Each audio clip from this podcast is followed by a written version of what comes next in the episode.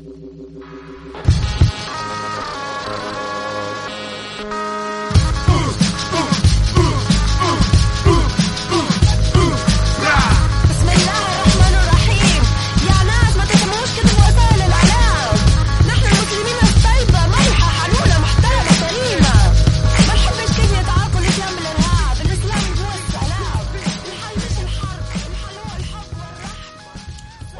buenas a todos y bienvenidos a Agitando la Hora, este espacio de actualidad, pensamiento y debate. Yo soy Javier Montes y quiero daros la bienvenida a esta novena emisión de Agitando la Hora. Después de un par de semanitas largas, casi tres, sin, sin grabar, sin subir episodio, eh, sentimos el retraso, sentimos la tardanza, pero bueno, ha, habido numerosos cambios en, en, la estructura del programa, en los integrantes del programa y bueno, pues hemos tenido que ir coordinando un poquito pues tanto fallos de entrevistados como, bueno, no fallos, sino que nos han fallado en el sentido de que no han podido venir y bueno, hemos estado teniendo que reubicar el calendario, hemos tenido que, coordinarnos de nuevo con ellos y pues lo más importante que creo que ha sido la incorporación de dos grandes personas y de dos, eh, de dos excelentes amigos míos que creo que darán un, nuevo impulso a este programa. Y uno de ellos lo tenéis aquí, que va a ser mi, mi Sancho Panza, mi, mi, mi fiel escudero a partir de ahora, que es Darío. Darío, bienvenido. ¿Qué tal? Montes, ¿cómo estás? Muchas gracias, la verdad, por, contar conmigo para el proyecto. Recuerdo que estuve en el segundo programa, me divertí tanto que no podía esperar ¿no? la oportunidad de regresar a Agitando la Hora, este espacio de debate entre jóvenes que me resulta tan interesante, sobre todo porque abre diálogos entre nosotros que no tenemos, en parte por, por el COVID, que hace que no podamos vernos y, mantener este tipo de diálogos en, quizá ambientes más atractivos que el salón de cada uno y por Discord, ¿no? Como, como en un bar. Pero también porque creo que, hablamos muy poco entre nosotros. Entonces es un placer estar aquí, voy a intentar darlo todo. Y orgulloso de ser tu Sancho Panza.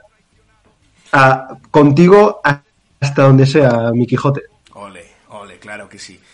Eh, este es un fichaje del que estoy muy orgulloso, la verdad, y de hecho la, iniciativa partió del propio Darío y ya sabéis que estamos abiertos siempre pues a vuestras iniciativas, a vuestras sugerencias, a vuestros comentarios. Nosotros siempre leemos las, redes sociales, los mensajes que nos mandáis o siempre que, pues bueno, muchos al fin y al cabo nos conocéis, porque esto ya sabéis que es un programa, aunque sea pequeñito, pues eh, siempre nos lo tomamos en serio, siempre intentamos hacerlo todo de la mejor manera posible eh, y bueno, pues estamos siempre muy atentos y muy, muy pendientes de todo lo que nos, de todo lo que nos queráis contar, ¿no?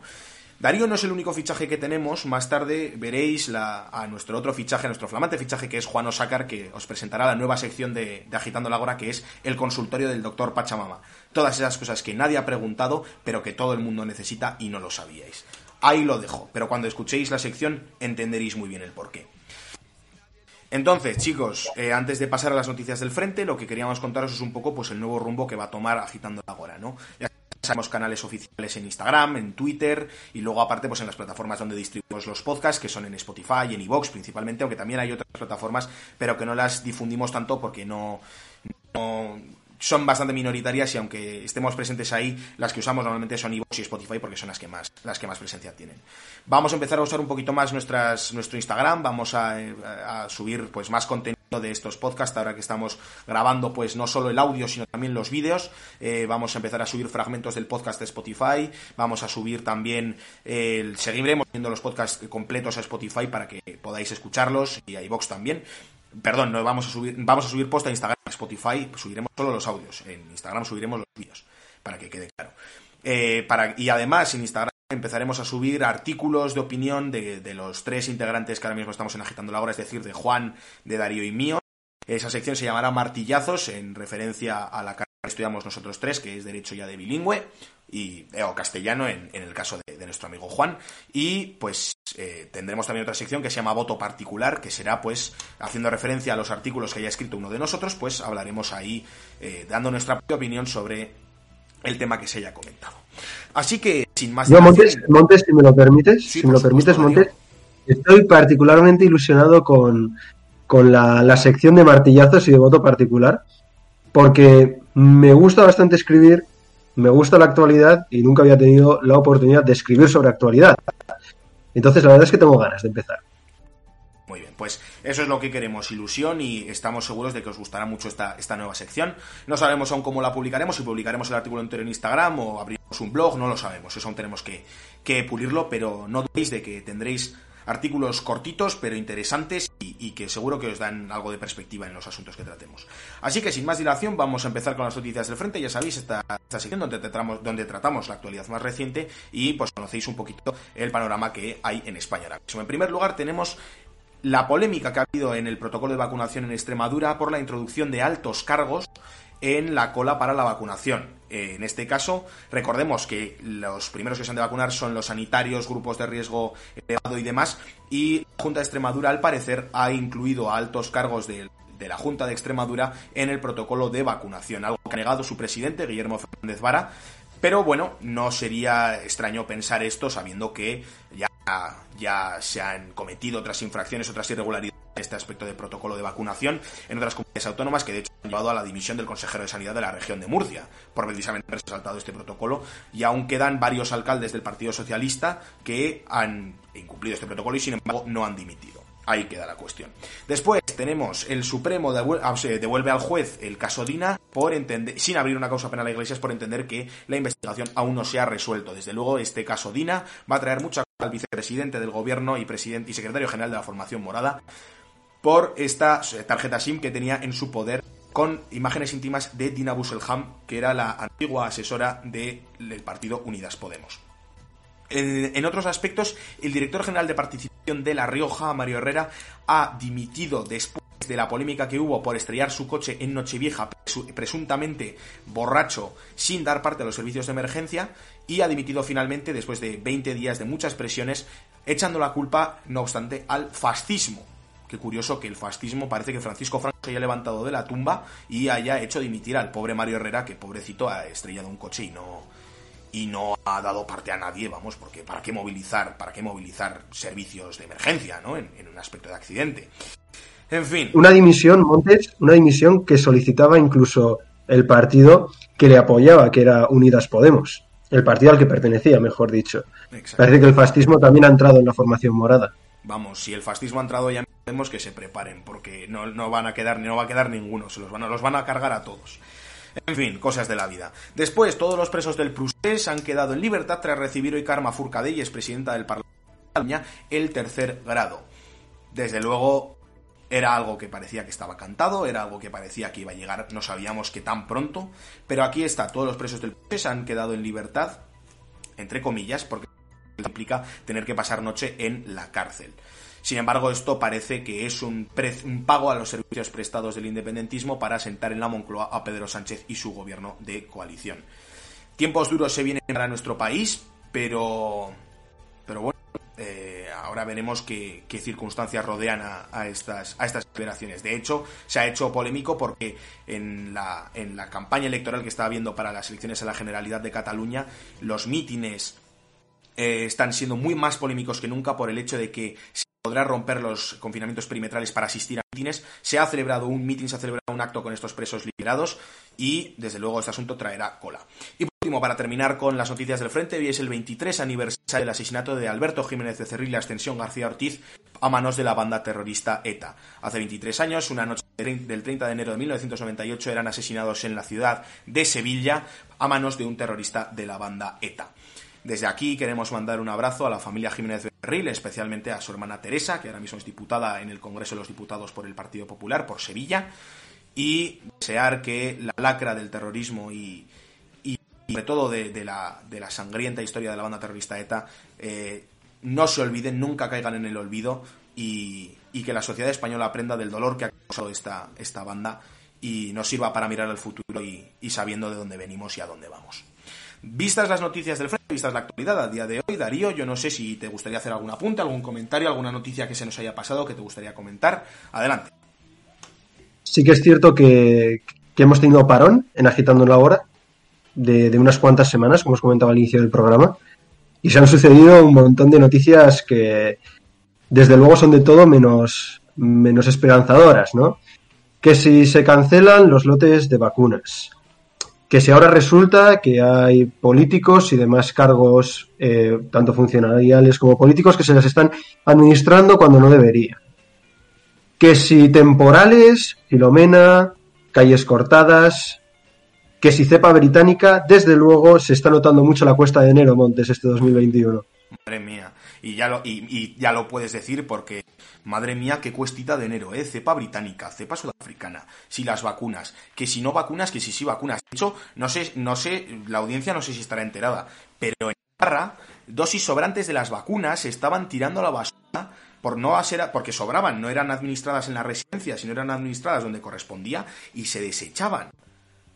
¿Cómo, cómo puede ser que un bien tan preciado ahora como son las vacunas estén desechándose. O sea, es que no, creo que no puede entrar en la cabeza, no entra en mi cabeza, desde luego creo que no entra en la cabeza de cualquier persona eh, racional el hecho de que un bien tan necesario ahora mismo como son las vacunas, por las que creo que el mundo entero por tener dosis de eso, se estén desechando así de fácil. No sé, no, no, no. Javier, no entiendo. A mí me gustaría plantearte, hablando de las vacunas, eh, ¿Qué es lo que tú harías con toda esta polémica de los altos cargos administrándose las vacunas cuando no deberían? Por ejemplo, la decisión que ha tomado Ximo Puig, el presidente de la Comunidad Valenciana, eh, que ha decidido, o bueno, el gobierno de la Comunidad Valenciana básicamente ha decidido que no se les va a administrar la segunda dosis a todos aquellos alcaldes y altos cargos que se suministraron la primera indebidamente. ¿A ti qué te parece? O sea, tú a esas personas que se han saltado la lista se han saltado la cola para administrarse la vacuna cuando no debían, ¿les privarías de la segunda vacuna o no? De la segunda dosis. A mí me parece un asunto bastante peliagudo, en el sentido de que estamos hablando de, una vacuna, al fin y al cabo, que necesita dosis de recuerdo, por lo tanto sería inútil administrarse la primera dosis y después, después de los 21 días, no administrársela sería casi como haberse dado un pinchazo para nada, ¿no? Es un asunto peliagudo, desde luego, y yo creo que, habría que, pensarlo no aquí ahora mismo en caliente, porque yo creo que gran parte de la población está muy, muy tocada ya por la pandemia y muy tocada por todo lo que está pasando con el coronavirus, y encima ver que, gente que no le toca vacunarse cuando le toca, sino que se salta en la cola, como para ponerlo así en claro, y, se la pues, se ponen una que debería corresponder pues a, tu abuelo o a, tu abuelo o a, la tía, a, mi abuelo me da exactamente igual. Pues, pues entiendo yo que la gente esté frustrada, pero esto creo que no hay que valorarlo en caliente, sino en frío. Y creo que, si bien es una acción moralmente reprochable y que debería tener una sanción ejemplar, para demostrar que nadie está por encima de la ley y de la salud pública y del interés general, que es un concepto creo que debería primar bastante ahora mismo en nuestra, en nuestra sociedad a día de hoy, eh, creo que debería valorarse también en términos de, de conveniencia, ¿no?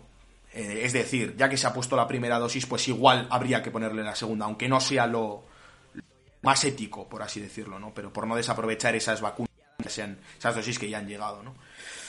No lo sé. Yo creo que este asunto traerá mucha cola y que desde luego en el futuro veremos sanciones, veremos eh, juicios, veremos denuncias por, por, esto, por, estos, por estos asuntos, ¿no? Sin lugar a dudas. exactamente, exactamente. Si no vamos a añadir nada más a este asunto de las noticias del frente, yo quiero pasar con la entrevista ya, con nuestra entrevistada. Y yo creo que la entrevista de hoy va a hacer pensar a mucha gente y va, va a dar una perspectiva distinta sobre un tema que creo de que no está tratando de la forma necesaria y de forma suficiente. Em, nuestra invitada de hoy, a priori, es una chica muy, muy, normal. La veríais por la calle y diríais, bueno, pues nada, pues, ¿qué de interesante tiene? Bueno, pues la historia que tiene detrás esta chica eh, creo que os hará pensar y que nos hará reflexionar mucho sobre la sociedad de hoy y, y lo que tiene que contarnos. Yo quiero dar la bienvenida hoy a Ana López Recalde. Ana, ¿qué tal estás? Buenas tardes, bienvenida a Agitando la Hora. Buenas tardes, Ana. Hola, buenas tardes. Muy bien. ¿Y vosotros? Bueno, pues aquí en, el, noveno programa. Eh, estamos muy ilusionados que estés con nosotros, porque creemos que la historia que tienes que contar y que, que todo lo que has vivido puede servir de reflexión y de enseñanza para, para otras personas que igual pueden encontrarse en la misma situación, ¿no? O incluso de, forma pedagógica, pues para gente que no conoce o que tiene una imagen equivocada em, de, de, lo que has, de lo que has vivido.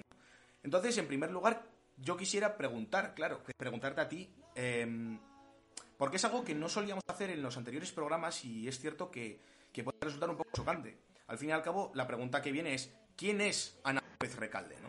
¿Quién, es, quién hay detrás de, la, de, la, pantalla. Entonces nos gustaría pues que te presentases brevemente, que nos dices pues qué estudias, de dónde eres, qué te gusta hacer y demás. Vale, pues bueno, soy Ana, tengo 20, 21 años, soy de Pamplona, soy la quinta de cinco, de cinco hermanos y, y bueno, actualmente estoy terminando la carrera de enfermería y estoy a espera de empezar un máster en cuidados paliativos, que es a lo que me quiero dedicar. Y, bueno, entre mis aficiones está la montaña, la jardinería y, ahora he empezado a hacer yoga. Así que eso. Bueno, bueno. Pero está muy interesante, ¿no? Yo, yo a poca gente conozco que el yoga, pero lo de me llama mucho la atención los paliativos, porque hicimos un programa allá por diciembre donde estuvieron pues eh, mi prima María y Sonsoles Moral, que estudian contigo en, la Universidad de Navarra la carrera de enfermería, y estuvo también una amiga mía que es auxiliar en el Hospital de Navarra y nos contaban un poco, pues, en relación a la ley de la eutanasia recientemente y entonces, pues, la importancia que tienen los cuidados paliativos y el, el, el poco énfasis que se le ha dado, ¿no? Y el poco que ha generado por parte de, la sociedad. ¿Tú qué, ¿Tú qué posición tienes respecto a esto? ¿Crees que debería regularse más? ¿Crees que debería prestársele más atención? ¿Tendría que tener... ¿Qué, visión tienes al respecto? Pues bueno, yo personalmente creo que una de las grandes verdades es que todos nos vamos a morir. Entonces, eh, me parece un poco ilógico que a las personas se le cuide desde el momento en el que nace y durante toda su vida, pero no se le cuide cuando se va a morir. ¿No? Entonces, eh, me parece que es un derecho eh, que la gente tenga acceso a unos cuidados que no solo engloben el paliar los síntomas, el dolor físico, sino mucho también esa inquietud espiritual y, bueno, sí, y en, cuanto también al duelo que supone la pérdida de un ser querido.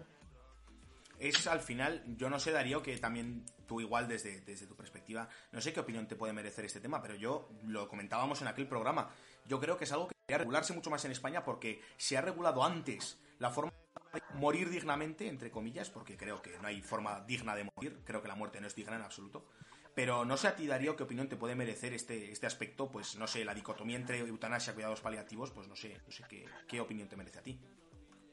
Lo cierto es que desconozco bastante el tema de los cuidados paliativos, no, no os voy a mentir. Eh, también la eutanasia tampoco es que esté muy puesto en ella, o sea, sé que se ha aprobado, sé que se ha aprobado de forma bastante restrictiva, es decir, no es una eutanasia precisamente muy libre o muy liberal, como podríamos entender. Desde luego no es como la neozelandesa, ¿no? Que esa igual tiene un poco de tela. Y sé que desde la universidad se le está poniendo mucho énfasis eh, al tema de los cuidados paliativos. Recientemente subieron un par de vídeos en YouTube, de directos, no sé si tú los viste, Ana. No. Pero, pero sí, ahí subieron un par de vídeos de cuidados paliativos. La universidad está muy volcada con ellos. Eh, creo que hacen una gran labor y sin duda merecerían atención, como en general eh, todo, todo lo que tenga que ver con, con medicina y nuestra salud merece atención, merece la atención de los políticos, merece la atención también del erario público, como se ha puesto de manifiesto con el coronavirus, la verdad, que la salud es muy importante. Es tan importante la salud, como decías tú, Ana, desde el día que naces hasta el día que mueres. Y eso es todo. Exactamente. Eh, para los que queráis un poquito más de, escuchar un poquito sobre el tema, os recomiendo escuchar el quinto programa que hicimos que con, con eh, Belén eh, Arbona, Sonsoles Moral y María Salanueva, que es el quinto programa que grabamos en Navidad. Todos podemos ser héroes, aunque sea por un día. Ese es el título, disponible en Spotify y en iVoox, en Agitando la Hora. Bien, Ana, yo ya quiero empezar propiamente con lo que es, con lo que es lo, que te queríamos preguntar, lo que queríamos contarte. Tú, Ana, has pasado por una etapa en tu vida, diríamos, bastante larga, que has padecido una enfermedad que, en mi opinión, está, es desconocida y que está bastante estigmatizada, pero a la vez aceptada. Es, porque es algo difícil de, de, encajar, ¿no? A priori, porque son términos que son eh, contradictorios a, priori, ¿no? Pero, pero lo quisiera definir luego un poquito más. Entonces, tú vas a nerviosa hace mucho tiempo. Eh, preguntarte, ¿qué es esa enfermedad? O sea, es, difícil de explicarlo, pero que nos dieras un poquito en qué consiste, grosso modo. Sí. Eh, bueno, la anorexia eh, es una enfermedad mental, ¿no? Y está catalogada dentro de lo que se llaman trastornos de la conducta alimentaria, que hay más tipos, ¿no? Está también la anorexia bulímica, la bulimia, etcétera, ¿no? Entonces, ¿qué es lo que ocurre? Que al ser una enfermedad mental, eh, la principal afectación es la mente, o sea, el problema está en la mente. Entonces, ¿qué es lo que ocurre? Que hay tal distorsión en tu mente que todo eso se traduce en una serie de comportamientos y en una serie de conductas que no concuerdan con la realidad.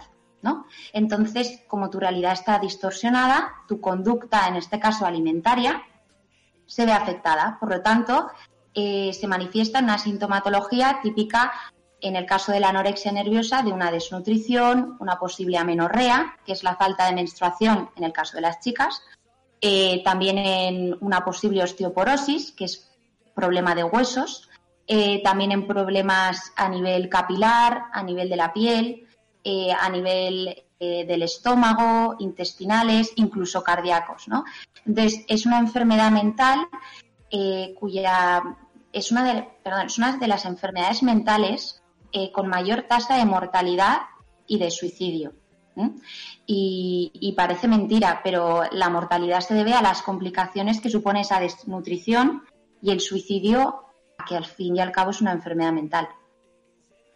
Quería preguntarte, Ana, si esta enfermedad se ensaña en concreto con, algún sector específico de la población o es más bien transversal. Dicho de otra manera, ¿hay ciertos grupos que están inmunizados frente a esta enfermedad de anorexia o no nos podemos ayudar ninguno? Es decir, cualquiera de nosotros podríamos acabar eh, en una situación similar a la tuya.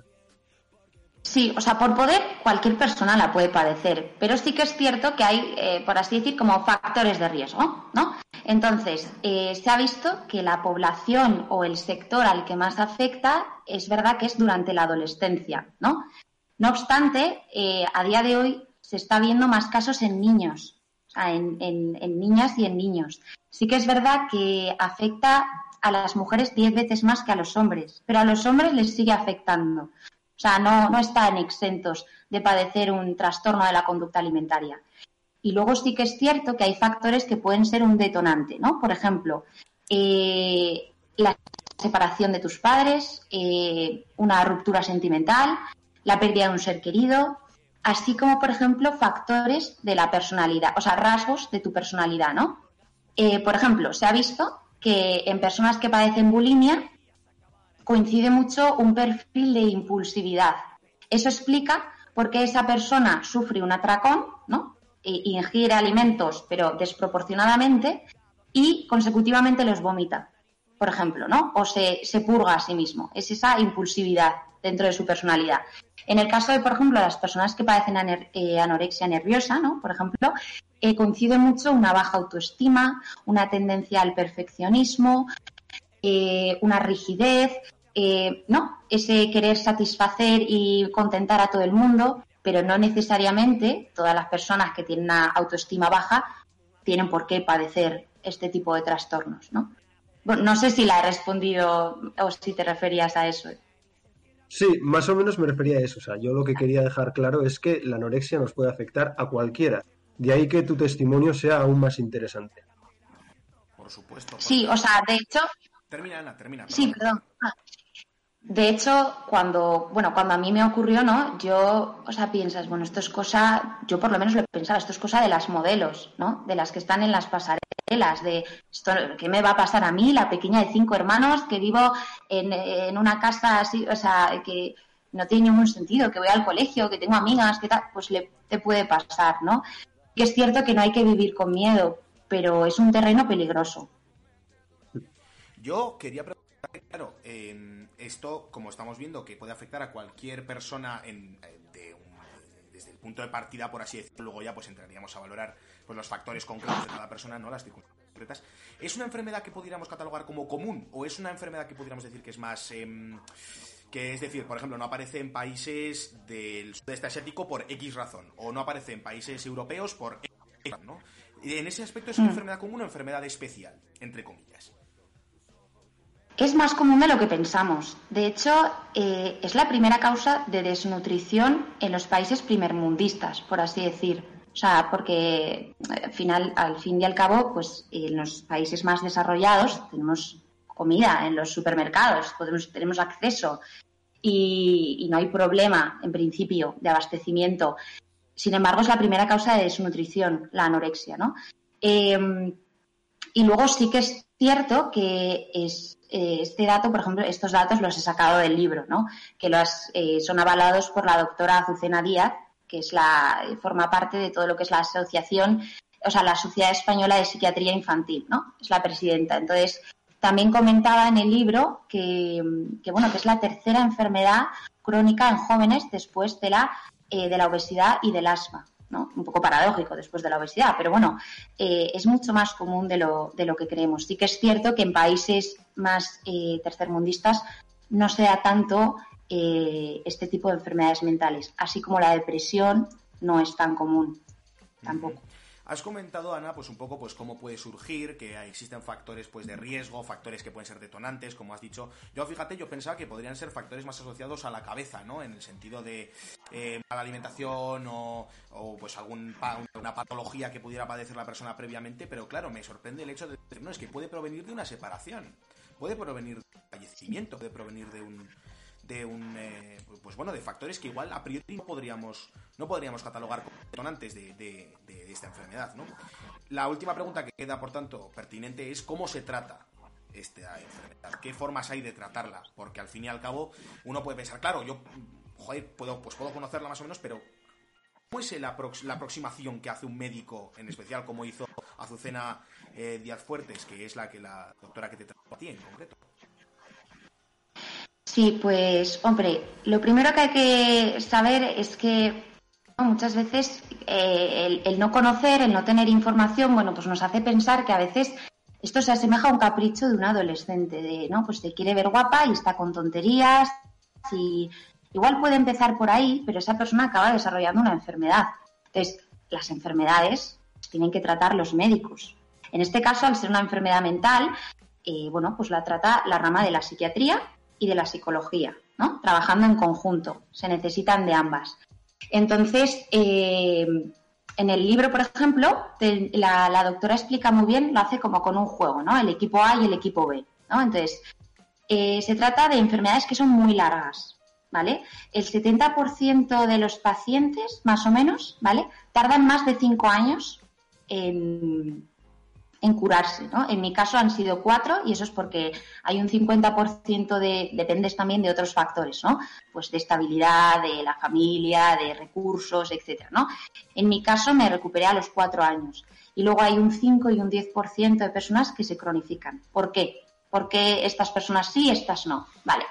Tenemos el equipo A, ¿no? Entonces el equipo A consta de la familia, ¿vale? Los médicos, eh, bueno, y enfermeras, ¿no? Todo lo que es el profesional sanitario y el propio paciente. Y el equipo B es la enfermedad.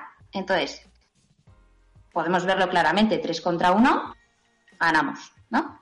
En el momento en el que eh, tú tienes un equipo médico, pero la familia no trabaja contigo, está la enfermedad, la familia, probablemente el paciente, porque si la familia no accede a trabajar con el equipo médico o no reconoce que hay un problema, ya podemos imaginarnos quién gana. La enfermedad y, todo lo que lleva consigo, ¿no? Eh, en el momento en el que tenemos, ¿no? Familia, equipo médico, paciente, enfermedad. Yo estuve en este momento también. Ahí hay una disputa, una riña. No se sabe muy bien qué gana. Por eso estos procesos son tan complicados. Pero necesitas de terapia, porque al final es una enfermedad mental. Hay que reestructurar un poco ese comportamiento. Hay que tratar esa distorsión. Eh, medicación, posiblemente se necesite medicación y probablemente suplementos alimenticios y, de base una nutrición saludable. O sea, de hecho, el primer paso del tratamiento es, en el caso de que el paciente esté en estado de, desnutrición, lo primero que hay que hacer es que ese paciente llegue a un IMC, o sea, a un índice de masa corporal saludable. Porque si tu cuerpo no está bien, si tu cuerpo está bajo, ¿no? bajo supervivencia, por así decir, tu mente no está bien. Entonces no vas a poder trabajar la mente, que es donde reside, por así decir, la enfermedad, hasta que tú no sanes eh, ese cuerpo. Entonces es muy importante decir, no es engordar al paciente, sino que llegue a un peso saludable. No, no tiene más, ¿no? Pero es complicado, es muy complicado. Es muy interesante. Eh, Ay, perdona, Darío, sí, continúa, continúa. Sí, o sea, antes de pasar quizá a otro, a otro tema, hemos tratado ahora precisamente el tratamiento de esta enfermedad. Pero hay formas de prevenirla, porque según has hablado de ella, me parece como es muy complicado el prevenir este tipo de enfermedad porque, bueno, a mí me ha sorprendido mucho cuando has dicho, no, todo empieza como las locuras de una joven adolescente o de un joven que se ve mal y quiere verse guapo. Entonces, claro, quizá eso dificulte mucho el, diagnóstico y la propia prevención ¿no? de esta anorexia. ¿Es posible, es razonable o quizás sea demasiado optimista creer que pueda haber una prevención muy temprana para evitar que, que alguien que puede sufrir potencialmente esta anorexia pues no lo, no lo haga? Sí, sí, sí, sí, sí. O sea, la prevención se puede y se debe de hacer. Se debe de hacer no solo en el ámbito familiar, sino también en el ámbito escolar. Es decir, eh, yo creo que en general a, la gente, especialmente a los niños y a los adolescentes y a los jóvenes, nos tienen que inculcar que, el hecho de que tú tengas los ojos azules o miras eh, 1,60 o 1,70 eh, no, no te hace mejor, no, no tiene mérito tampoco. O sea, a la gente hay que demostrarle que a la gente hay que valorarla pues por, ¿no? Pues por sus esfuerzos, por sus eh, valores, por sus capacidades, por cada uno tendrá las suyas. Pero yo creo que también es un poco un problema a nivel social, es decir, a nivel, por ejemplo, también de la industria de la moda, a nivel, ¿no? Pues de, también en las redes sociales se ve mucho, ¿no?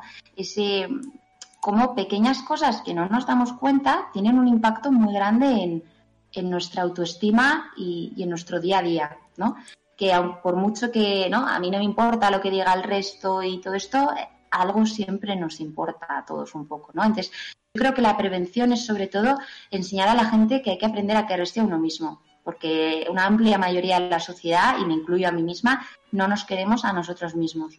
Entonces, ahí es cuando está el problema y, es, y encima si lo juntas con una adolescencia, pues es que ya tienes ahí una bomba atómica, ¿no? Creo yo. No había presión, sí. Mm. Hemos, has comentado, de hecho, el tema de la moda. Has comentado redes sociales, la familia. Más volveremos sobre esos temas ahora, pero yo, antes de, antes de eso, yo quiero comentar el libro que has escrito, Princesas de Cristal. Ahora, pues pondremos una imagen en, el vídeo para que, para que veáis la portada. A mí es un libro que me ha dado, me ha, me ha flipado, yo lo he leído, me lo he leído dos, tres veces, porque además es un libro que se lee fácil. Em, y es un libro que de verdad cuenta una historia que es brutal, que podría ser perfectamente de una de las películas, eh, de estas películas inspiradoras o motivadoras, de cierta forma, ¿no? Pero que tiene sus aspectos de, dureza también. Yo quería preguntarte en primer lugar por el título, Princesas de Cristal. ¿De dónde viene ese título? ¿Por qué ese título? ¿Qué, qué, dónde está esa, esa idea? ¿O de dónde viene por lo menos esa idea de titularlo así? A, pues bueno, la idea surgió de mi padre. Eh, sí que es cierto que cuando comentamos, eh, empezamos con todo este proyecto, ¿no? Del libro y todo esto, sí que teníamos la idea de que no queríamos que fuese un libro como ya, ¿no? Como con el estigma de tabú, como de enfermedad mental, anorexia, ¿no? Que la portada no fuese un espejo o un cuerpo raquítico o una manzana mordida, ¿no? Queríamos transmitir un poco, eh, pues esa esperanza y, y también un, un título, pues que igual pues, pues no te esperas, igual que, que, detrás lleve consigo una historia de anorexia, ¿no?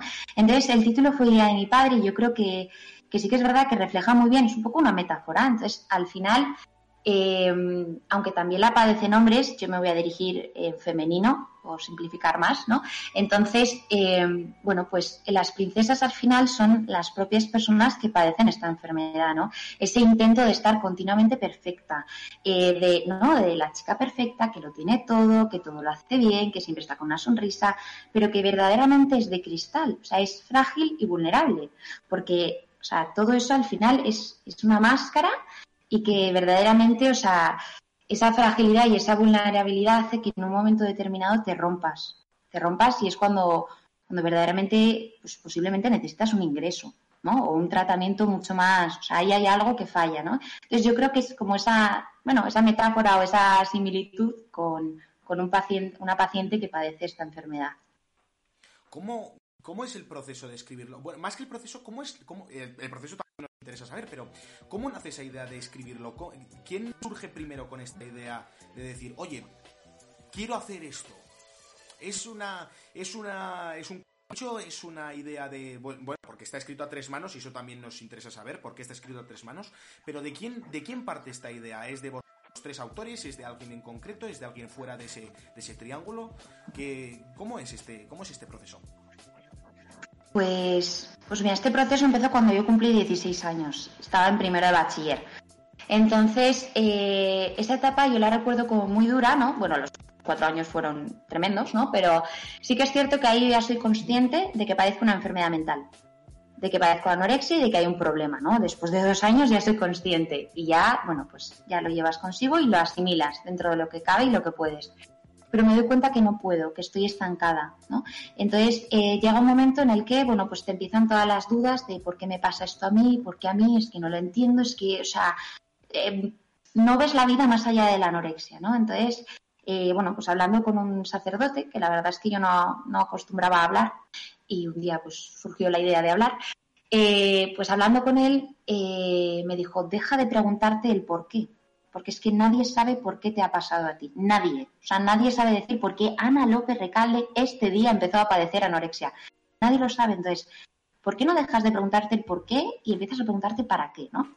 Entonces, divagando y tal, dije, o sea, ¿para qué yo? Con todo esto, ¿qué puedo hacer, no? O sea, este sufrimiento no puede irse ya a un cajón de los recuerdos y, hay más gente que le está pasando esto, ¿no? Entonces, bueno, pues sí que es cierto que en terapia siempre me habrían propuesto escribir, los sentimientos, las emociones, y basta que te lo digan para que no lo hagas, ¿no? Y no lo hice nunca. Hasta el día que decidí empezar a escribir y justo el día que cumplí 16 años, después de cenar, fui a mi padre y le propuse, mira papá, ¿qué te parece si yo escribo un poco, ¿no? Cómo lo estoy viendo yo, lo que está pasando, y tú escribes desde tu punto de vista, ¿no? Desde el punto de vista de, la familia, en plan, ¿qué, qué, veis vosotros, ¿no? ¿Qué sentís vosotros? Sobre todo porque yo llevaba eh, muchas mentiras, muchas purgas, eh, mucho malestar interior y no era capaz de soltarlo en una consulta ni cara a cara a mis padres. O sea, por el miedo también a la, eh, a la pena, ¿no? A, la insatisfacción que, y a la decepción que les podía dar, ¿no? Entonces es más fácil dárselo a través de un papel, ¿no? Y bueno, ya lo leerás. Y a raíz de eso surgió, surgió al principio sí que era un proyecto a dos bandas, ¿no? Papá, que contaría todo lo que es desde el punto de vista familiar, y luego el mío, ¿no? Desde el punto de vista de paciente. Pero conforme fue cogiendo forma, nos dimos cuenta de que esto era un proyecto que, sí, que queríamos sacar adelante. Y le propuse a la doctora a ver si quería participar, sobre todo para darle ese rigor científico y esa credibilidad que muchas veces a la gente le cuesta en cuanto a enfermedades mentales. Así que la verdad es que ha quedado bastante bien. Desde luego, yo... Sí, Darío, continúa, perdona, perdona. Sí, claro, perdonad la corrección a todos los oyentes porque es que, claro, estamos cada uno pues que pregunta una nuestro primer programa Eso es, Darío. Además es nuestro, nuestro, primer programa juntos, esto lo, iremos puliendo. Sí, por eh, eh, yo quería preguntarte, ¿esto lo escribiste mientras estabas padeciendo la enfermedad? Porque te lo recomendaron. ¿Y te ayudó? O sea, ¿tú dirías que el estar escribiendo este libro pues te acabó ayudando para salir del pod? Sí, sí, sí. O sea, yo este libro lo comencé eh, estando enferma. Si no me equivoco, recién salida de mi segundo ingreso. O sea, yo salí del segundo ingreso en agosto, creo que es. Yo cumplo en septiembre, pues, pues más o menos, sí, apenas un mes, mes y medio, ¿no? Eh, nadie me dijo que, escribiese un libro, ¿no? En terapia siempre te comentan que, bueno, pues escribe pros y contras de la enfermedad o eh, escribe las emociones. ¿Qué emociones ves cuando, no? Tienes cuando ves un plato de comida. Todo eso yo no lo hacía. O sea, porque yo veía una pérdida de tiempo y yo no quería estar ahí y bueno, pues ya os podéis imaginar, ¿no? Pero, pero sí que es cierto que escribir tiene un efecto terapéutico. De la misma forma que eh, muchas de las canciones que escuchamos en nuestro día a día hablan de rupturas, hablan de, ¿no? de problemas, de cantantes de problemas con las drogas, de tal. Al final es una forma más de expresión. Y, la misma forma el arte, ¿no? Ves eh, artistas que igual todos sus cuadros son oscuros, negros, ¿no? Y te explican, pues en estos años él padeció depresión y tal. Al final es una forma de, exteriorizar todo eso que llevas dentro. Y yo creo que sí que tiene un efecto sanador. Más que nada porque al final dejas un cachito de esa preocupación en ese papel, o en ese lienzo, o en esa partitura. El problema puede que siga estando ahí, pero bueno, ya le has puesto palabras, ya no lo has compartido. Entonces yo sí que creo y recomiendo, no hace falta padecer una enfermedad ni mucho menos, que tiene un efecto terapéutico, incluso cuando uno está agobiado, ansioso, eh, triste, ¿no? Escribirlo a veces viene muy bien. Mm.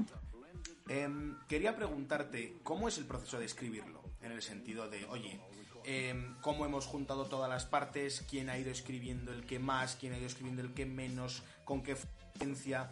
Es un poquito más, más técnico, ¿no? Esto, pero, pero también es interesante, ¿no? Que da un poquito de perspectiva sobre quién, em, quién ha tenido más participación, por llamarlo de alguna forma, en, en el libro, ¿no? Pues es un proceso que es muy largo, que la verdad es que ha durado años y sí que es cierto que una de las al principio eh, mi padre y la doctora lo dicen mucho, ¿no?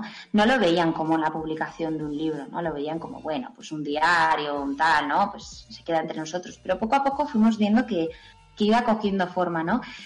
Sí que es cierto que, que, bueno, eso es un proceso largo y es un proceso en el que, bueno, hay capítulos en los que escribimos los tres, hay algunos en los que escribo solo yo, hay otros que escribe solo la doctora, ¿no?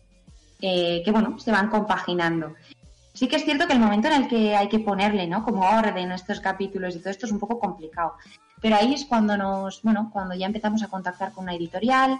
Mi padre es verdad que él se dedica a la microbiología y a la divulgación y ha escrito ya muchos libros, tiene muchos contactos en editoriales, entonces ya sabe un poco cómo funciona todo esto, ¿no? Cuándo ponerse en contacto, cuándo eh, tiene compañeros que están dentro, gente que lo ha revisado un poquito antes, eh, todo con mucha confidencialidad, porque al final yo seguía siendo menor de edad y bueno, al final es algo que, bueno, tienes la idea de publicarlo, pero a ver también quién te lo quiere publicar, ¿no? Eh, entonces, la verdad es que es un proceso largo, pero bueno, entre los tres hemos, hemos llevado un poco como el timón. Sí que es verdad que todo lo que es el tema administrativo, de organización, de tal cual, pues más entre mi padre y Azucena, porque ambos pues se dedican a la divulgación también y, saben mucho de este mundo. Y al final, pues, pues bueno, pues eh, me limitaba, ¿no? Pues un poco a escribir. Y sí que ha habido muchas cosas de reescribir, sobre todo porque, bueno, también tienes que acertar un poco con las palabras, ¿no? Y, al final es un poco pequeño striptease sentimental, entonces pues tampoco quieres sonar ni muy melancólica, ni muy, ¿no? Al final es un poco un diario. Entonces, bueno, pues ha habido muchos retoques, pero yo creo que tiene buena forma. además, me parece muy curiosa esta afirmación, esta, esta mm, definición, ¿no? Así que es una especie de striptease emocional. Y creo, si no me equivoco, creo que aparece en el libro.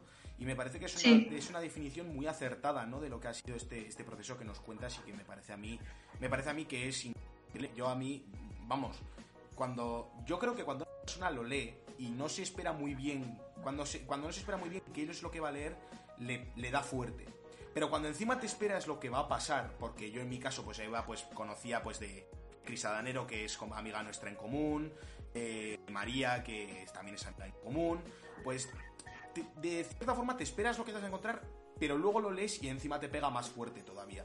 Entonces, eh, antes de pasar al siguiente tema, yo quería, yo quería recomendar, desde luego, Princesas de Cristal, que buscar el libro, que aún se sigue vendiendo por Amazon, si no me equivoco, y en alguna editorial en, físico creo que también. Eh, es un librazo, creo que ya cumple un año. Eh, ¿qué, recepción ha tenido el libro? Pues, pues la verdad es que muy buena. Eh, por mi parte, mejor de la que esperaba. No es que esperes que, que, ¿no? que la gente te va a ir ahí a machetazo, pero al final, bueno, a, mí hay veces que incluso yo de vez en cuando releo los capítulos, ¿no? Y, sí que digo, ostras tú, que esto está publicado, ¿no? Dices, ay, madre mía.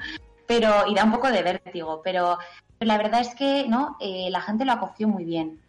Y desde el primer momento, que a veces dudas un poco, eh, que dices, bueno, esto ya está en manos del mundo, o sea, esto ya, o sea, ¿no? Tú pones ahora, una vez que hemos hecho la broma de, ah, pues voy a buscarme en Google y tal, ostras, todo aparece en anorexia, tal, tal, tal, ¿no? Y, pero sí que es cierto que desde el primer momento fue una acogida muy buena y ves que a la gente le está sirviendo, ¿no? Y el día que, yo me recuerdo, ¿no? Una vez que fuimos a, Zaragoza, creo que fue, a dar una conferencia del libro, ¿no? Y hablando un momento con Azucena, la doctora me decía, mira, Ana, eh, esta última semana han venido dos pacientes a mi consulta con el libro eh, pidiendo tratamiento pacientes que, bueno, pues que venían en un estado de, desnutrición y de, ¿no? pues de, gravedad bastante importante, pero que se lo han leído y que, y que, y que sí, y que, quieren, que quieren venir y que, y que esto, y nada, pues la verdad las estamos tratando y tal, no sé cuántos. Y la verdad es que eso dices, o sea, es que ya con una sola paciente, o sea, el libro ya ha merecido la pena, ¿no? Y, también, ¿no? Pues ese striptease o todo el esfuerzo que ha conllevado, ¿no? Y, la verdad es que creo que, que, ha ido para bien, ¿no? Sí que es cierto que hay ha habido algún momento, ¿no? Eh, con toda la salida, en el que hubo como un bombardeo, ¿no? Pues de entrevistas, de gente de, la radio, del País Vasco, de Zaragoza, de Madrid, que te contacta, colegios, tal. Y sí que es cierto, ¿no? Que tú dices, ¿no? Nosotros decíamos, pues esto lo ponemos en, a manos de la gente, ¿no? Y de que quien lo necesite, pues que aquí lo tiene. Pero sí que es cierto que a veces hablar mucho del tema y removerlo, hombre, también cuesta, ¿no? Aunque, aunque ya se haya pasado el episodio, cuesta. Y, por ejemplo, a mi madre le costó mucho. Mi madre le costó mucho y la idea del libro la apoyó, pero le costaba mucho. De hecho, no figura en el libro, no quiere figurar.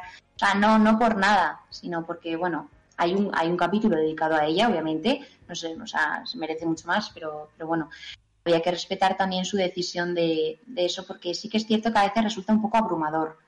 Y ha habido veces en las que, ¿no? Pues contactaban a través de mí o a través de mi padre, por el mail y tal, y sí que hemos tenido que decir, oye, mira, pues a esta no, ¿no? Y por una parte te da un poco de pena, porque dices, joder, es que igual podría llegar a mucha gente. Pero por otra también dices, joder, yo también tengo mi vida, no puedo paralizar todo, todo mi mundo por tres entrevistas a la semana, ¿no?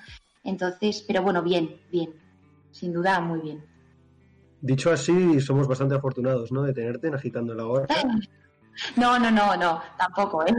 O sea, digo, claro, pero que la audiencia lo sepa, hemos tenido que pelearnos con el representante, que no nos dejaba, joder, que no nos dejaba. Ah, es broma, es broma. Ana, Ana, hay que decirlo así desde el primer momento, eh, eh súper, eh, has acogido eh, entrevistarte con nosotros, pues oye, pues desde el primer minuto y no ha habido ningún problema y siempre pues proactiva con eso, de verdad que estamos muy agradecidos que, que hayas venido, ¿no? Vamos a pasar ahora a lo gordo, que creo que y por desgracia habrá gente que sea así, pero gente que viene a lo morboso, pues que sepáis que aquí no lo vais a encontrar. Yo soy antimorbo total y, ya lo tratamos con lo tratamos con Arra Fernández Serrano, que también voy a hacerme autopromoción otra vez, vamos a hacer autopromoción del programa. el capítulo número 6 que subimos de Agitando el Ágora, ganar, ganar y ganar y volver a ganar. Hablábamos con una chica que, que tenía, que padecía cáncer y, y ya lo hablábamos con ella, pues queremos evitar el morbo, queremos evitar entrar en lo en lo duro que es lo de la enfermedad, ¿no? Entonces, nosotros queríamos preguntarte, pues bueno, como debería ser, que es como cómo empieza todo en el sentido cronológico, ¿no? Pues como cuando empieza todo esto, cuando tal, es el momento de, inflexión que dices, oye, aquí tal, aquí ya te diagnostican como tal, ¿no? Em, pero no queremos entrar en temas de, pues si yo estaba así de delgada o pesaba tantos kilos, no sé qué, no. Nosotros, nosotros no creemos en eso porque eso no es periodismo, eso no es información, eso es simplemente morbo. Así que, eso es prensa morbo, os decimos que no vais a encontrar, así que ya podéis hacer la entrevista porque morbosos aquí no. Ana, volviendo a eso. ¿Cuándo, ¿cuándo es la primera cuándo es cuándo empieza todo esto, por así decirlo? ¿Cuándo, ¿En qué etapa de tu vida comienza todo esto? Y que nos cuentes un poquito así, pues, hasta donde tú quieras contarnos. Vale, pues esto empieza, yo me ubico mucho por los años del colegio. Entonces, esto empieza cuando yo, yo iba a tercero de la ESO, ¿no? Eh, 14 años, ¿no? Y ahí estás ahí un poquito, ya empieza el pavo, ya empieza que sí, ya, pues los chicos no son tan asquerosos, o sea, pues no, estas cositas que, que nos pasan un poco a todos, ¿no? A los chicos con la chica, tal, bueno, ya, ahora hay de todo, ¿no? Entonces, eh, bueno, pues empiezas a ver que la gente empieza a dar el estirón, el famoso estirón, y dices, a mí no me está llegando, ¿no? Eh, qué está pasando. Entonces, bueno, eh, todo eso junto con, una personalidad que es así, pues tiende al perfeccionismo, al querer contentar a la gente, a una autoestima pues un poquito baja, ¿no? que luego cayó más en picado, pues empecé con eh, unas pequeñas, bueno, pues voy a cambiar un poco la alimentación, ¿no? Una tontería, tal cual, y bueno, pues vas viendo algún que otro cambio, muy, muy pequeño, muy poquito, ¿no? Eh, un corte de pelo, no sé qué, y la gente te empieza a decir, oye, qué guapa está, oh, se nota el estirón, tal. Y esas pequeñas cosas que, que no son con maldad, ni mucho menos, hay gente en la que hace más mella. Y, en mi caso fue pues un, ¿no? un input que yo dije, ahí va, pues sí, a través de esto, ¿no? Antes, antes, tampoco es que nadie me piropease, pero bueno, no, no, no recibes, ¿no? Ese, esos estímulos. Y, y bueno, resulta que, que, de ahí yo empecé a focalizar mi atención en, joder, pues sí que me empiezo yo a ver más guapa, estar más guapa conmigo mismo, que es conmigo misma, que está muy bien, pero eso lo acabé llevando a un extremo, ¿no? Entonces, eh, bueno, desde el colegio se empezaron a dar cuenta a la hora del comedor, un poco de aspecto físico, que es verdad que hubo un cambio un poco drástico, eh, ya en un momento determinado, y ya contactaron con mis padres, ¿no? Mis padres, bueno, pues eh, tampoco se dieron así mucho cuenta, ¿no? Pues al final, pues tienes cinco hijos, pues estás un poco a todo, pues yo también lo entiendo. Y, sí que es verdad que, con este tipo de enfermedades a veces te vuelves un poco manipulador y es cierto, o sea, acabas escondiendo, evitando, eh, ¿no? Y no queriendo contestar, te vuelves mucho más cerrada. Mis padres, pues, ¿qué quieres que te diga? Pues la cría tiene 14 años y pues si ahora no nos cuenta sus problemas, pues les parece lo más normal del mundo, porque ya tienen cuatro adolescencias atrás y en la adolescencia tus peores amigos son tus padres. Entonces, pues, bueno, a rasgos generales, ¿no? Eh, entonces, bueno, pues eh, decidimos ir al pediatra y en el pediatra lo ven clarísimo. Hacen una interconsulta con psiquiatría y ahí yo digo, o sea, esto se les ha ido la olla, ¿no? ¿Qué es, ¿Pero qué es esto? O sea, no sé, chico, pues vale, estoy amorrazando manzanas, ya no me tomo las galletas de chocolate, tanto como para ir para psiquiatría, ¿no? Pues ahí, ahí la verdad es que aterricé y ahí estuve cuatro añitos en psiquiatría visitándola y al principio fue muy duro, yo creo que también por mis padres, ¿no? Porque, bueno, pues eh, a nadie le gusta ser consciente de que tu hija de 14 años va a una planta de psiquiatría, ¿no? Y, que resulta que, ¿no? Que le hacen unas pruebas y de repente está diagnosticada anorexia nerviosa. Y dices, que es esto, ¿no? Igual te has confundido, igual estás exagerando un poco, ¿no? Siempre te surgen como esas dudas de, bueno, tampoco es para tanto, ¿no? Bueno, pues, y, y sí es para tanto, ¿no? Y, y bueno, y la verdad es que el pronóstico en sí era bueno porque sí que es cierto que me lo pillaron a tiempo y me lo pillaron muy jovencita. Y encima eh, contaba con un ambiente y una estabilidad familiar que, la verdad es que influenció mucho en la recuperación, ¿no?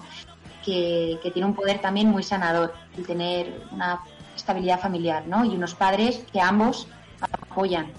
Mi padre lo, lo dice mucho en el libro, a él le costó mucho entender que esto era una enfermedad Pensaba que era un capricho de una cría y muchas veces nunca, nunca llegó. Pero muchas veces le hubiese encantado darme un bofetón y decirme que, te comas el plato y dejes de llorar, ¿no? Pero, pero bueno, pues la verdad es que a nivel, por ejemplo, de, matrimonio, ellos, eh, la verdad es que lo, son, son unos cracks, o sea, lo supieron llevar en todo momento conjuntamente, ¿no? Y desgraciadamente habrá, habrá familias que, bueno, pues por X razones no hayan podido, ¿no? O sea, que no solo afecta al paciente, afecta a la familia, afecta a los amigos, o sea, afecta a todo tu entorno, ¿no? Y es destructivo, o sea, esta enfermedad es destructiva, no, no entiende de, de, cariños ni de nada, no, no, no, no, peso, peso y peso. Y esa es tu fijación, esa es tu meta en la vida. Entonces llega un punto en el que, bueno, pues la verdad es que desgraciadamente se te quitan hasta las ganas, ya no las ganas de comer, sino las ganas de vivir, ¿no? Y es ahí momentos más drásticos donde se ve que es necesario un ingreso, un ingreso en, ¿no? Pues un ingreso en, el, en el hospital, en este caso en la planta de psiquiatría. Y, bueno, el primero fue, bueno, está descrito y detallado en el libro, así que ahí, ahí está, ¿no? Em, pero sí que es cierto que aunque es un, un, evento que puede llegar a ser traumático, ¿no? Pues porque al final estás ingresado en una planta de psiquiatría, eh, es, o sea, me vino estupendamente. O sea, y, marcó un antes y un después en la enfermedad. Entonces, bueno, el curso de la enfermedad fue largo, eh, fueron cuatro años difíciles. Después del segundo ingreso, cuando yo tenía ya 16 años, ¿no? Y ya decidí un poco comenzar esto del libro y todo esto, es cuando yo ya era consciente. Antes negaba pues la enfermedad, no, esto, esto no, esto estás ahí como un dilema, sí, no, sí, no, como lo típico del demonio y el angelito, ¿no? Pues eso pasa. Y, ya finalmente cuando soy consciente de todo esto me doy cuenta pues, de que tengo un problema y de que quiero salir. Pero es muy costoso, ¿eh? esa, etapa es muy dura. Pero, pero se consigue. Hay que, que ser muy paciente y hay que tener un buen entorno. El entorno hace mucho mucho, más de lo que creemos, ¿no?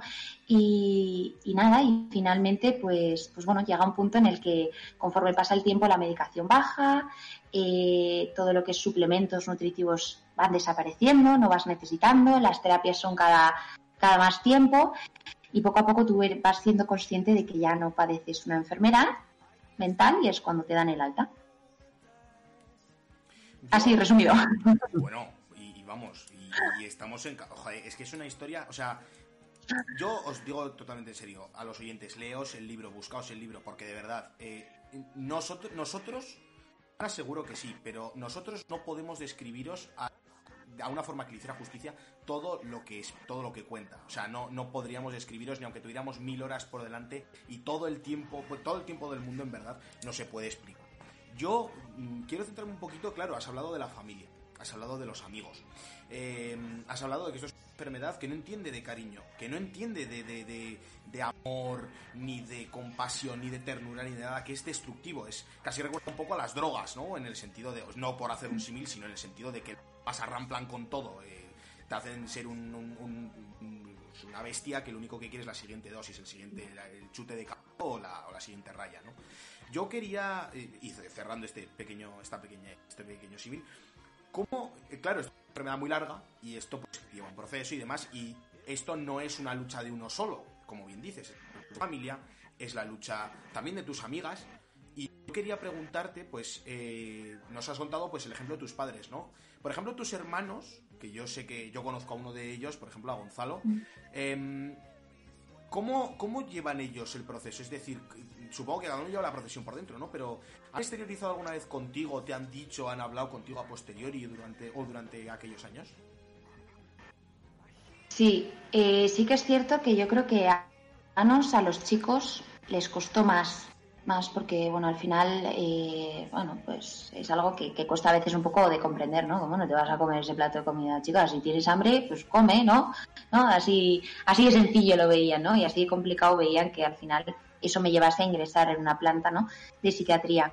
Sí que es cierto que no es algo que se hablase continuamente, no por nada, sino porque yo tampoco me dejaba hablar. O sea, ¿qué me vas a estar contando? Que sí, que sí, que sí. No, pues al final bueno, pues mm, yo también rechazaba un poco su, su ayuda, ¿no? Pero sí que es cierto que cuando más cercanía o contacto así estrecho tuvimos fue durante los ingresos, cuando de vez en cuando tenía, podía tener visitas suyas, ¿no?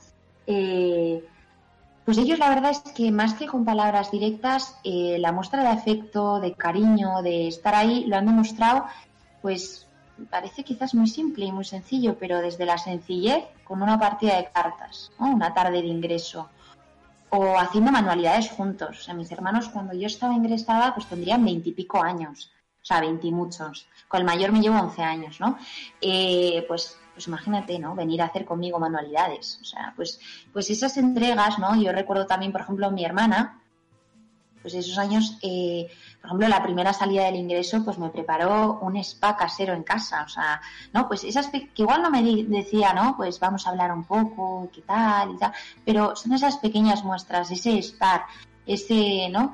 Sí que es verdad que yo era muy desagradecida, también he decirlo. Ahora me doy cuenta de muchas de esas muestras. En su día era bastante desagradecida y era como, ¿no? Lo das como por supuesto. Pues claro que van a estar ahí mis hermanos. Sí o no, o sea, durante muchos años ha sido el foco, he sido el foco de, ¿no? Pues de, de, dolor en casa, entonces, bueno, pues, o sea, la gente también tiene su propio duelo dentro, ¿no? Y como hermanos también. Sí que es verdad, ya os digo que mis padres son unos cracks y, sí que es cierto que, bueno, yo era la pequeña, ¿no? Pero, pero en ningún momento creo que desatendieron a mis hermanos, lo cual es muy complicado, ¿eh? Cuando tienes una, bueno, en casa que padece una enfermedad. Y bueno, con las amigas la verdad es que he tenido mucha suerte, porque acostumbro a rodearme de gente muy buena, la verdad. Tengo, tengo esa suerte y, la verdad es que fueron un apoyo incondicional. Muchas veces mi padre lo dice también mucho desde, o sea, desde, ¿no? un poco desde fuera, desde eh, formas muy suspicaces también en las que mi madre, o muy sigilosas, en las que, bueno, pues mi madre me prestaba atención o cuidaba de mí. Ahí también está como ese arte de cuidar de la gente, ¿no? No necesariamente, bueno, ¿y qué tal estás? ¿Hoy qué has comido? No, no, no, no. Es mucho más, ¿no? Mucho más delicado. Y la verdad es que eso, eso también tuvo un impacto muy bueno.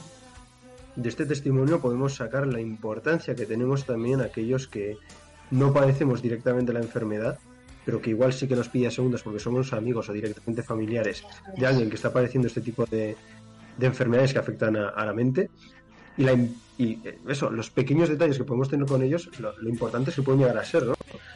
Entonces, pues bueno, oye, Muchas gracias por, por compartir esto con nosotros y con los oyentes. Nada, hombre. Ahora, yo quisiera tocar eh, un temita que es más, bastante transversal a esto y que tú, de hecho, la, relatas bastante en el libro, es sobre la moda y la sociedad actual. Eh, estamos en una sociedad en la que cada vez más estamos viendo, bueno, en la que tuvimos un tiempo en la que veíamos mucho eh, el, figurín perfecto, la figura perfecta, el, el, 90, 60, 90, ¿no? Que existía durante mucho tiempo con las, con los modelos. Em, para mí la respuesta es clara, pero ¿tú crees que esto puede ser un peligro? ¿Crees que puede incentivar, fomentar de alguna forma este, este tipo de enfermedades? Sí, bueno, sí que es cierto que, bueno, yo a mí misma me defino como una chica muy coqueta y me gusta mucho pues, pues arreglarme y también me parece que es una forma de expresión y también una forma pues de respeto y de educación al resto. Y la industria de la moda, pues bueno, da de comer a muchas familias y, también, oye, pues es un negocio pues bien merecido y, también muy respetable. Pero sí que es cierto que, a mí me parecen arenas movedizas, sobre todo lo que es más en el tema de, de, la alta costura y todo esto, ¿no? Me parece que hay una falta de, legislación y de protección, sobre todo de cara a las modelos, que se permiten verdaderas atrocidades en los desfiles y que, y que muchas veces, desgraciadamente, se mira antes por lo que es el beneficio económico que por la propia salud de tus empleados, ¿no?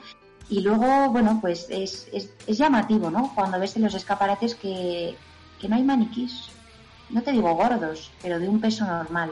¿no? Es curioso ver cómo los maniquís de, que prácticamente representan todas las mujeres, eh, tienen el mismo grosor, el gemelo, que el muslo. Eso no se ha visto en, prácticamente ninguna mujer. ¿no? O como eh, las cinturas, ¿no? Eh, el, perímetro de la cintura de la mujer pues se pone en un tallaje mínimo. Y a ver, por naturaleza y fisiología en general, la mujer tiene a tener en general una cadera más grande. ¿Por qué? Porque está destinada a parir. O sea, entonces tenemos como ese afán de, ir contra eh, lo, lo antinatural, ¿no? Entonces, eh, bueno, pues yo creo que todo lo que es los anuncios y todo esto hacen mucho daño. De la misma forma, cuando comentabais antes lo de la prensa rosa, o sea, que Beyoncé, ¿no? Por ejemplo, ¿eh? Pongo un ejemplo, me estoy inventando, que Beyoncé tenga estrías, ¿cómo puede ser que eso sea noticia?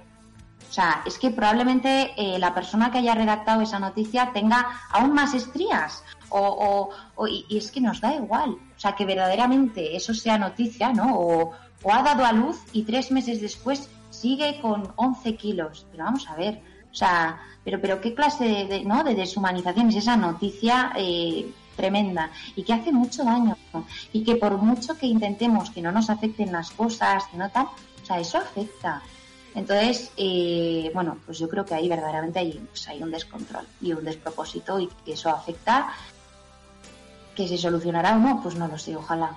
Eh, Ana, yo sí que es verdad que tengo entendido, o por lo menos lo he visto, vamos, que en los últimos años en campañas de moda, quizá destinadas más al público general y no tanto la selecta moda en alta costura, se están empezando a utilizar modelos con cuerpos que suelen decir que son como menos normativos, cuerpos más normales, más habituales, entonces quería preguntarte, tú que eres una seguidora del mundo de la moda, como, como, nos como has puesto de manifiesto, yo por ejemplo no lo soy tanto, entonces, eh, ¿realmente estás viendo que este tipo de campañas tienen realmente una, o sea, tienen una influencia real? ¿Se están empezando a popularizar? ¿Se están extendiendo entre las compañías? ¿O realmente es como una suerte de moda pasajera que no va a cambiar mucho eh, el sector de la moda en sí?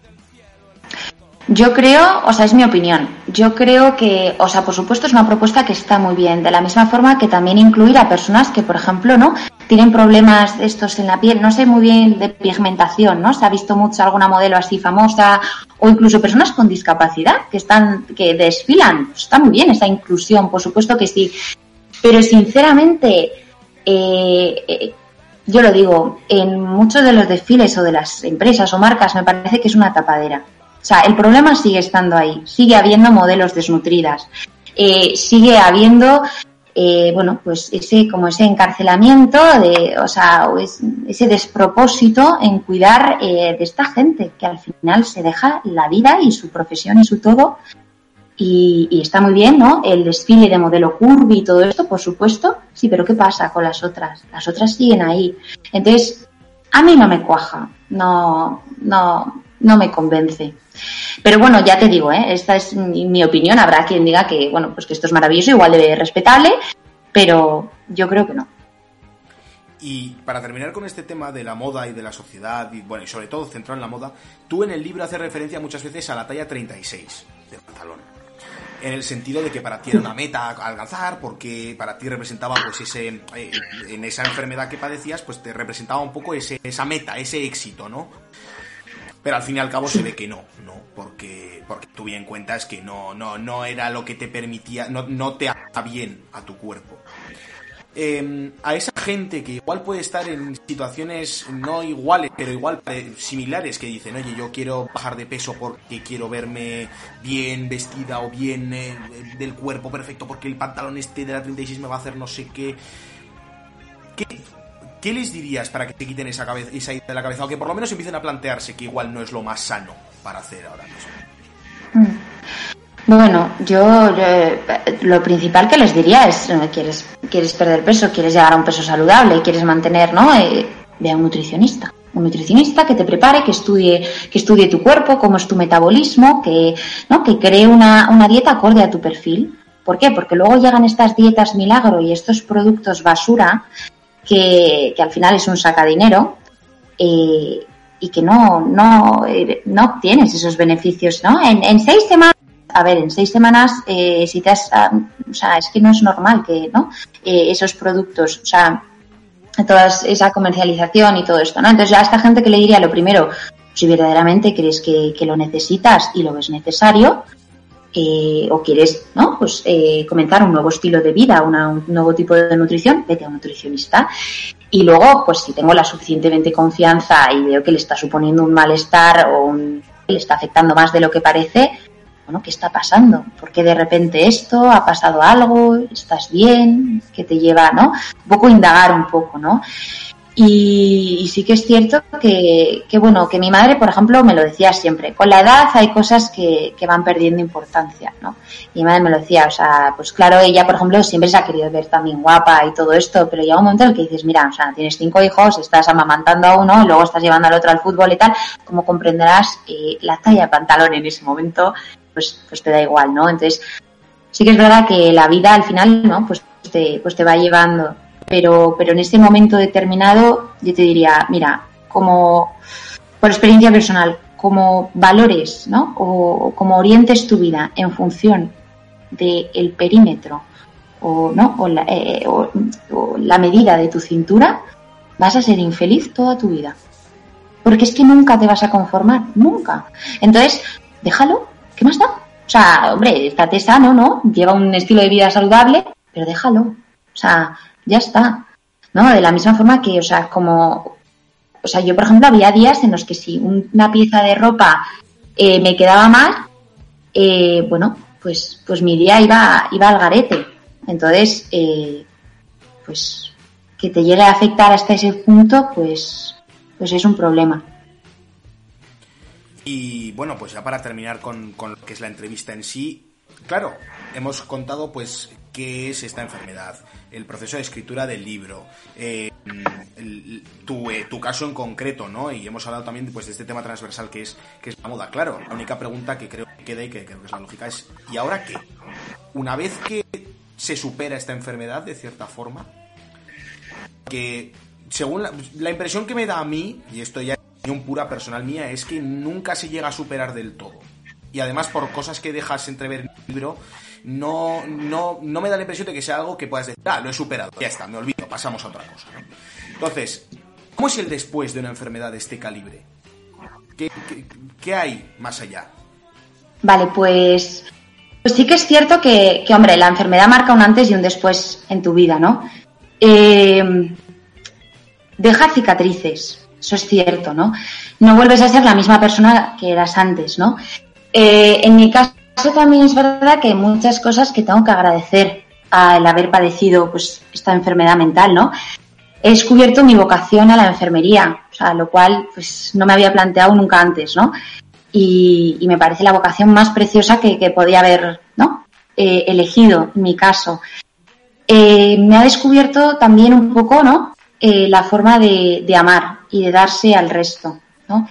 Y también a valorar las pequeñas cosas del día a día y de la vida, incluso habiendo pasado ya años de los ingresos, ¿no? Entonces, bueno, pues te llevas cosas muy buenas, pero sí que es cierto que pese a que, ¿no? O sea, yo tengo un alta, un, informe en el que pone que ya estoy dada de alta de, esta enfermedad, ¿no? Mm, ¿Qué ocurre? Yo suelo poner el ejemplo, por ejemplo, eh, de, de un alcohólico, ¿no? Una persona alcohólica durante muchos años ha podido padecer ¿no? Eh, pues los estragos de lo que es consumir en exceso alcohol. Y sí que es cierto que, bueno, que igual puede estar, llevar 15 años sin haber probado mi gota, ¿no? Pero llega un día en el que, por ejemplo, ¿no? esta persona pierde el trabajo. Y esta persona sabe, porque se conoce ya, que si nada más haber perdido el trabajo y haber sido despedido, se va a un bar, se sienta en una barra de bar, probablemente se tome una copa.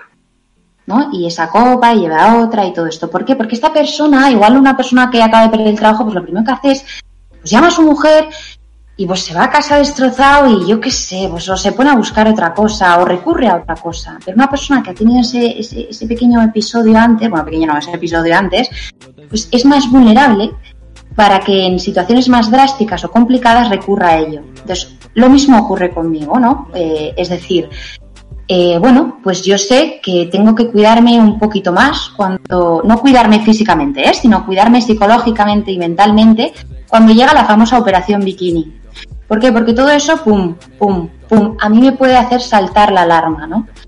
Y hacer ese pequeño clic. Yo soy más vulnerable a ese clic. No soy vulnerable al, al, al alcohol, porque no tengo problemas con el alcohol, ni soy vulnerable a meterme una raya de coca, porque nunca lo he hecho y porque, como, bueno, toco madera de que nunca lo voy a hacer y espero no verme en esa situación.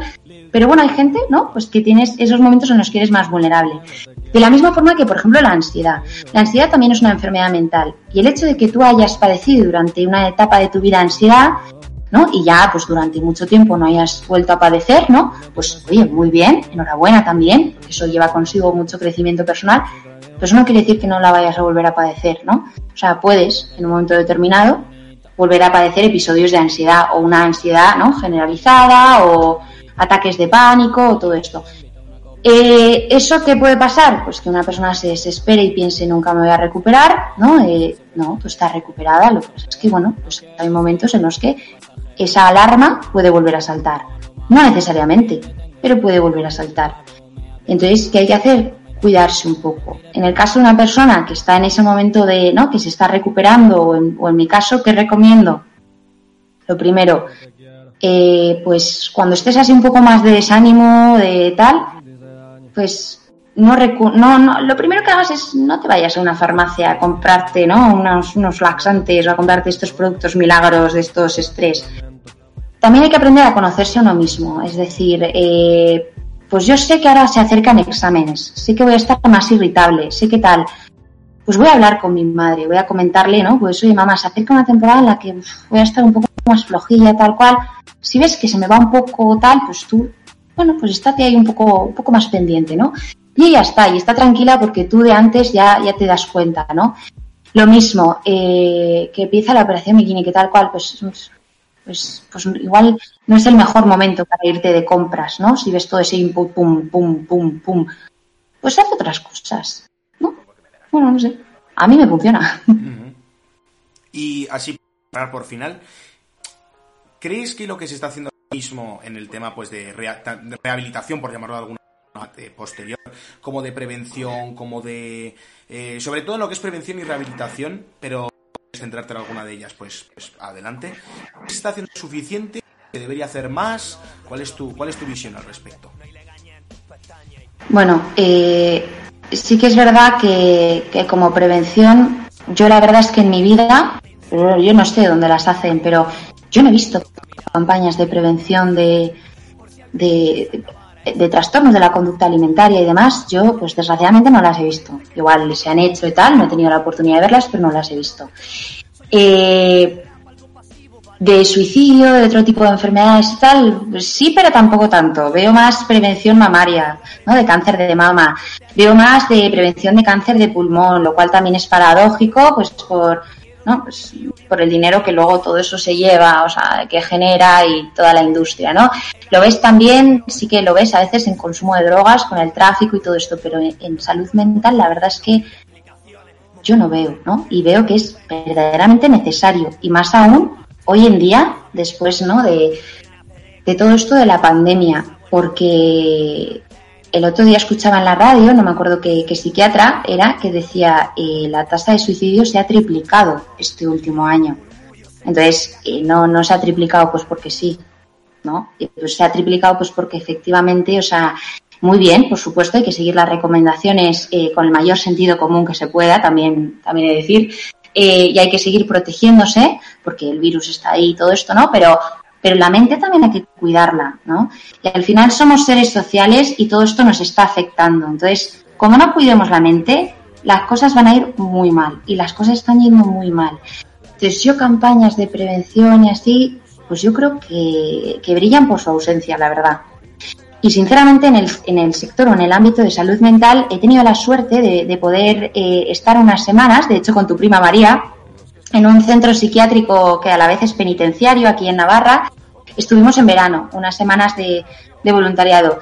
Y hay una o sea, la situación es muy precaria, hay una falta de recursos, de personal formado, de, de, de, de o sea, eh, al final, y es cierto, y se ve incluso en las películas y, ¿no? Por ejemplo, en la película del Joker, el Joker es una, una persona que padece una enfermedad mental, bueno, parece, parece varios trastornos, ¿no?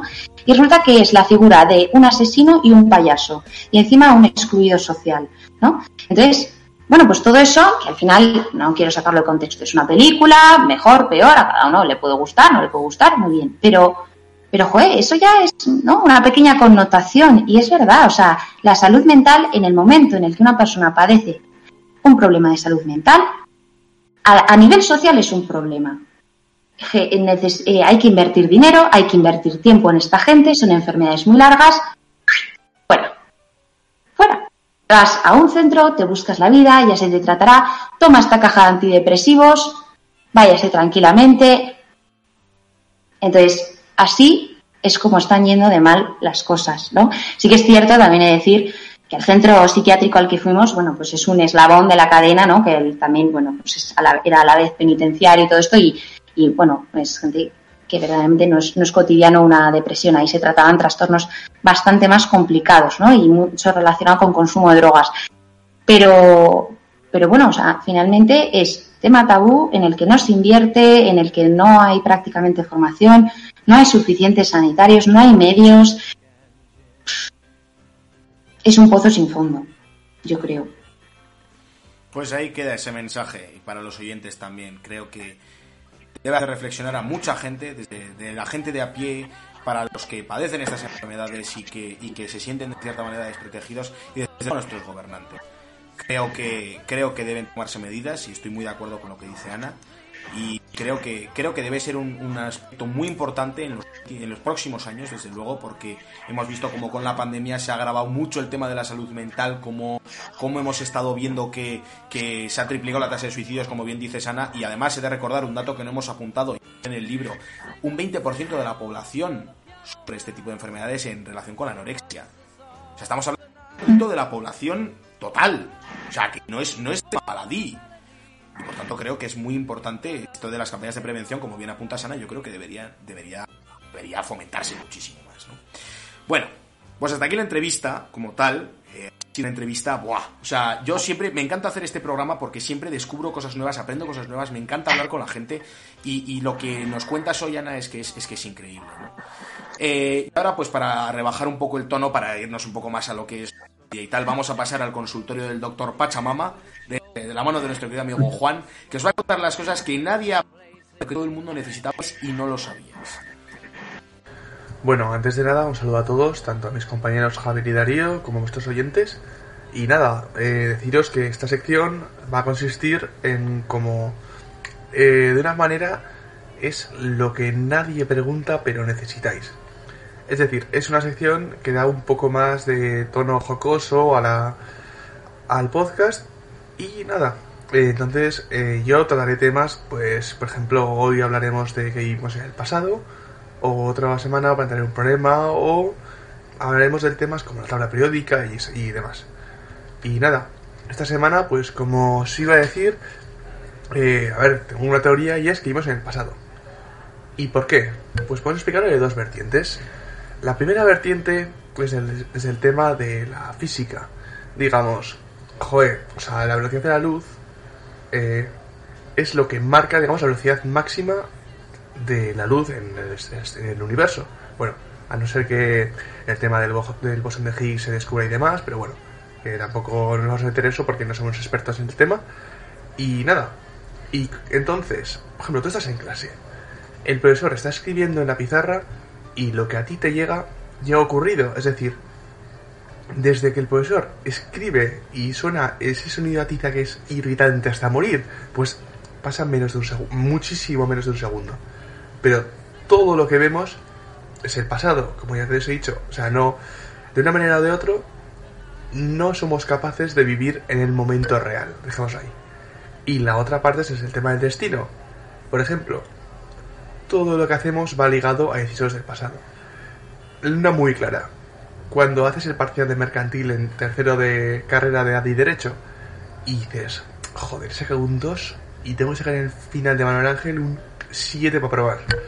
Dices, joder, ojalá hubiese estudiado antes y no, no me hiciese falta tanta nota.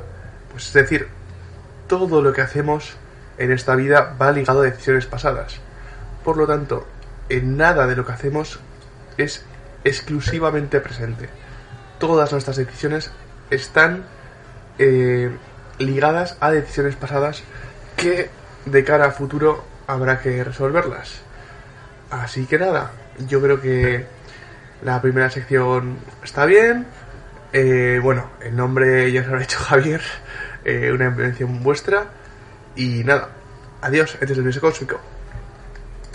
Bueno, ya está ahí el consultorio del doctor Pachamama. Muchas gracias, Juan, por, por, esta, por esta intervención tuya tan buena. La semana que viene te esperamos aquí de vuelta de nuevo. Y ya para terminar el programa, ya para terminar la misión, más ropa, esta sección de preguntas rápidas donde conocemos un poquito más pues, los gustos de, nuestra entrevistada. Entonces, Ana, son cinco preguntas, como ya hemos hablado antes, muy sencillitas, muy rápidas y eh, la respuesta pues lo más rápida posible. Si quieres precisar algo concreto, pues, pues precisas, pero, pero nada, eh, muy breves, ¿vale? Entonces, la primera pregunta es, ¿una canción o un álbum o un disco que te haya gustado especialmente? Vale, eh, Mana me gusta mucho, aparte de la canción que aparece en el libro de No te rindas, la de Mi verdad con Shakira. Yo fíjate que no soy muy fan de Maná, pero cuando aprendí a tocar la guitarra aprendí la de Corazón Espinado y esa me gustó, me gustó. Le cogí un poquito más de, cariño a Maná, pero, pero bueno, ahí queda. Maná, no te rindas. Y además la que tiene, esta canción que tiene con Shakira. Eh, después, un libro o una, una, pues una serie de novelas o de cómics incluso, que, tuvimos un invitado que nos respondió con, con TVOs, eh, por lo mismo, que te haya gustado, que te haya, que te haya inspirado de alguna forma. Vale, pues el libro de ¿Por qué sonríes siempre? de Lucas Butch. Muy bien. Después, una película, una serie, un documental, algo que también te haya movido, te haya inspirado, te haya gustado, te haya llegado un momento concreto de tu vida y que te hayas destacado especialmente. Pues es recientemente, o sea, es bastante nueva. La serie This Is Us. No sé si la habréis visto, pero... hemos escuchado algo, pero no, no la conozco. Pues la recomiendo, está muy bien y Trump, o sea, trata algún que otro tema también de, salud mental muy por encima y de forma muy bonita y muy buena. This Is Us. ¿Qué plataforma está por, para facilitárselo a los, a los oyentes? Pues eh, yo la veo a través de Amazon Prime. No sé si está también en HBO. En Netflix sé que no, pero en Amazon Prime sí. Bueno, pues buscad en Amazon Prime y si no, que busquéis en Google. Coño, tampoco es tan difícil usarlo. Ponéis This is no está. Problema, no somos tan tontos, aunque estamos volviéndonos a ver más tontos, en mi opinión. Perdón por esta pequeña, este pequeño, lo siento. Y por último, una obra de arte, una, ya sea una escultura, una pintura, un edificio por su valor arquitectónico, además que, que a ti te guste especialmente. Pues, pues no va a ser una, un edificio arquitectónico, pero bueno, van a ser las croquetas de mi madre. Es que me parecen una obra maestra y la combinación de sabor, de textura y de todo es gloriosa. Entonces, las croquetas de mi madre. Las croquetas de mis madres, claro que sí. O de las abuelas. Si ya son de las abuelas, ya ni te cuento eso. Ya. bueno. Pues ahí queda una obra de arte, Las croquetas de la madre de Ana López Recalde. Hasta aquí llega la, hasta aquí llega la novena emisión de Agitando la Agora. Ana, muchísimas gracias por haber venido. Estoy súper contento de que hayas estado hoy con, con Darío y conmigo. Eh, ¿quieres, ¿Quieres dar un último mensaje para, para los que nos estén ahora mismo eh, a través de, todas las plataformas? Pues, pues bueno, sí, quería aprovechar para, para decir que si en algún momento, ¿no? Pues eh, de nuestra vida nos vemos envueltos en una situación en la que muchas de nosotros nos creemos a veces autosuficientes, tenemos que ser capaces, ¿no? De que, de que solos no se puede salir de, ningún sitio, de que nos necesitamos los unos a nosotros, a los otros y, y, un claro ejemplo es hoy hemos necesitado del creador de Discord y de, y de, ¿no? Y de quien ha puesto la electricidad y nos llega la wifi pues para hacer pues este, este, este precioso programa. Entonces pues darnos cuenta de que necesitamos de la gente, que no hay que ser tan autosuficientes, ¿no? Tan cabezones. Y que pedir ayuda también es de valientes. Entonces, pues, pues eso. Y a vosotros los oyentes, leed, informaos, documentaos, sed siempre críticos con lo que escucháis, leáis y veáis. Esto ha sido Agitando el Ágora, yo soy Javier Montes y os esperamos la semana que viene en lo que va a ser ya el décimo episodio de Agitando el Ágora. Y para despedirnos de este programa, os dejamos con la canción de Mana No te rindas. ¡Adiós!